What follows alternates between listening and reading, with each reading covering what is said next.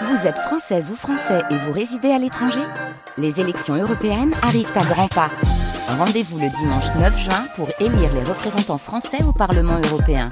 Ou le samedi 8 juin si vous résidez sur le continent américain ou dans les Caraïbes. Bon vote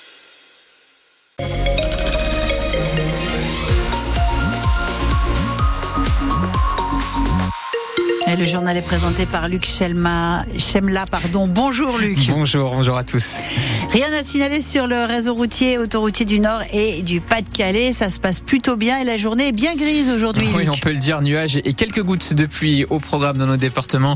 Côté température, comptez en moyenne 9 degrés, notamment à Lille, Valenciennes, Cambrai, Douai, Boulogne-sur-Mer, Béthune ou encore Arras. Il fera 10 à Dunkerque, Saint-Omer ou encore à Calais.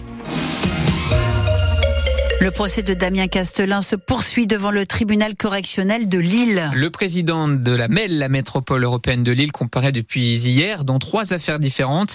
Il est jugé pour détournement public, prise illégale d'intérêt, recel et favoritisme. Alors hier, le tribunal s'est intéressé au dossier dit des frais d'avocat et des frais de bouche. Aujourd'hui, place aux conditions d'embauche de l'ancienne conseillère de presse de Damien Castelin en 2016. Hélène Fromanti, vous suivez ce procès pour France Bleu Nord. Le président de la MEL a été donc auditionné sur ses faits ce matin.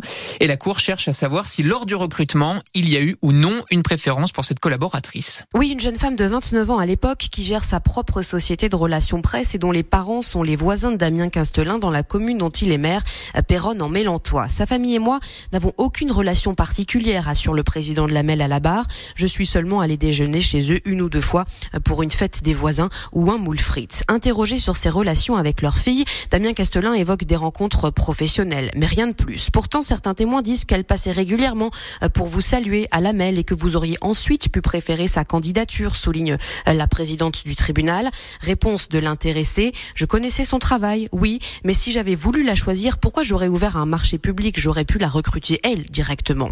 C'est ensuite la méthode d'embauche qui est discutée. Un mois uniquement pour postuler, pointe la présidente. Une seule autre candidature reçue.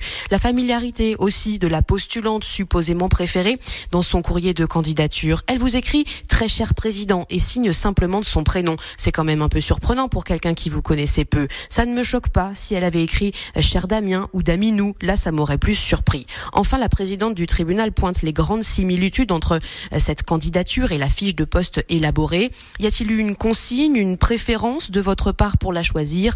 En aucun cas, je n'ai participé à la rédaction de ce marché public, maintient Damien Castelin. Nous avons juste suivi la procédure habituelle.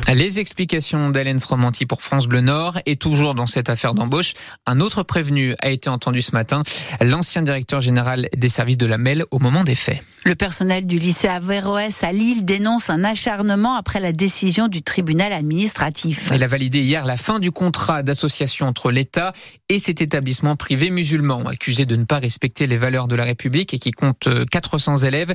Le tribunal estime qu'il n'y a pas d'urgence à suspendre la décision du préfet d'ici à ce que la justice administrative se prononce sur le fond de l'affaire. C'est une onde de choc terrible, a réagi ce matin sur France Bleu Nord la porte-parole des personnels du lycée, Amel Afeuget, pointe une décision disproportionnée. Je pense que ce sont des choses qui, dépassent euh, la communauté euh, éducative du Savoie. Je pense qu'il y a des enjeux, euh, des enjeux bah, politiques, hein, j'ose le dire, hein, clairement derrière tout ça.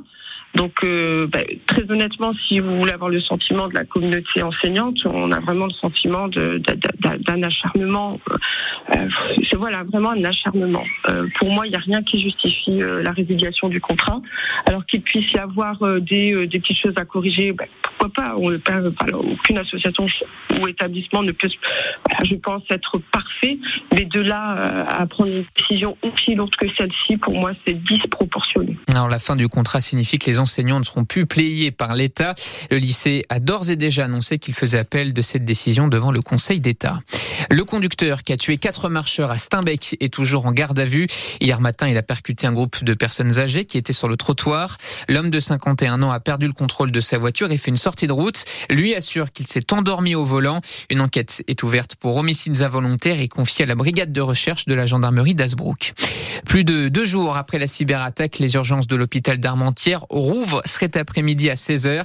Les interventions et consultations non urgentes prévues aujourd'hui sont déprogrammées. La direction assure que la cyberattaque n'a eu aucune incidence sur les dossiers des patients ni sur leur santé. Huit nouvelles communes ont reconnu en état de catastrophe naturelle après les inondations des derniers mois dans le Pas-de-Calais. Vous avez la liste complète sur francebleu.fr, mais il y a notamment 800, l'Épinois ou encore la Couture. Les sinistrés ont désormais 30 jours pour déposer une déclaration de sinistre auprès de leur compagnie d'assurance. Le patron de la FNSEA annonce la couleur avant son rendez-vous de cet après-midi à Matignon. Sans avancée concrète, les agriculteurs sont prêts à repartir à l'action, a prévenu ce matin sur TF1 Arnaud Rousseau. Avec les représentants des jeunes agriculteurs, il doit rencontrer Gabriel Attal. En fait, l'objectif, c'est de parler de la mise en place des mesures annoncées par le Premier ministre pour calmer la colère. Et ce, dix jours après la levée des blocages et à moins de deux semaines du Salon de l'agriculture. Agnès, il est midi, j'imagine que vous avez faim. Oui. Bon, bah ça tombe bien parce que en plus aujourd'hui, figurez-vous que c'est mardi gras. Alors mmh. évidemment, on se déguise, mais aussi on mange et pas forcément, il faut le dire, les produits et les plats les plus diététiques. Et cette fête correspond au dernier jour du carnaval à Bayeul. Et ceux qui participent aux ultimes festivités savent déjà ce qu'ils vont mettre dans, cette, dans leur assiette ce midi et ce soir. Ça va être quelque chose de chaud, de, de lourd qui tient encore. Je sais pas, une carbonate flamande, un truc qui tient encore, quoi. Un truc un, un peu gras, quoi.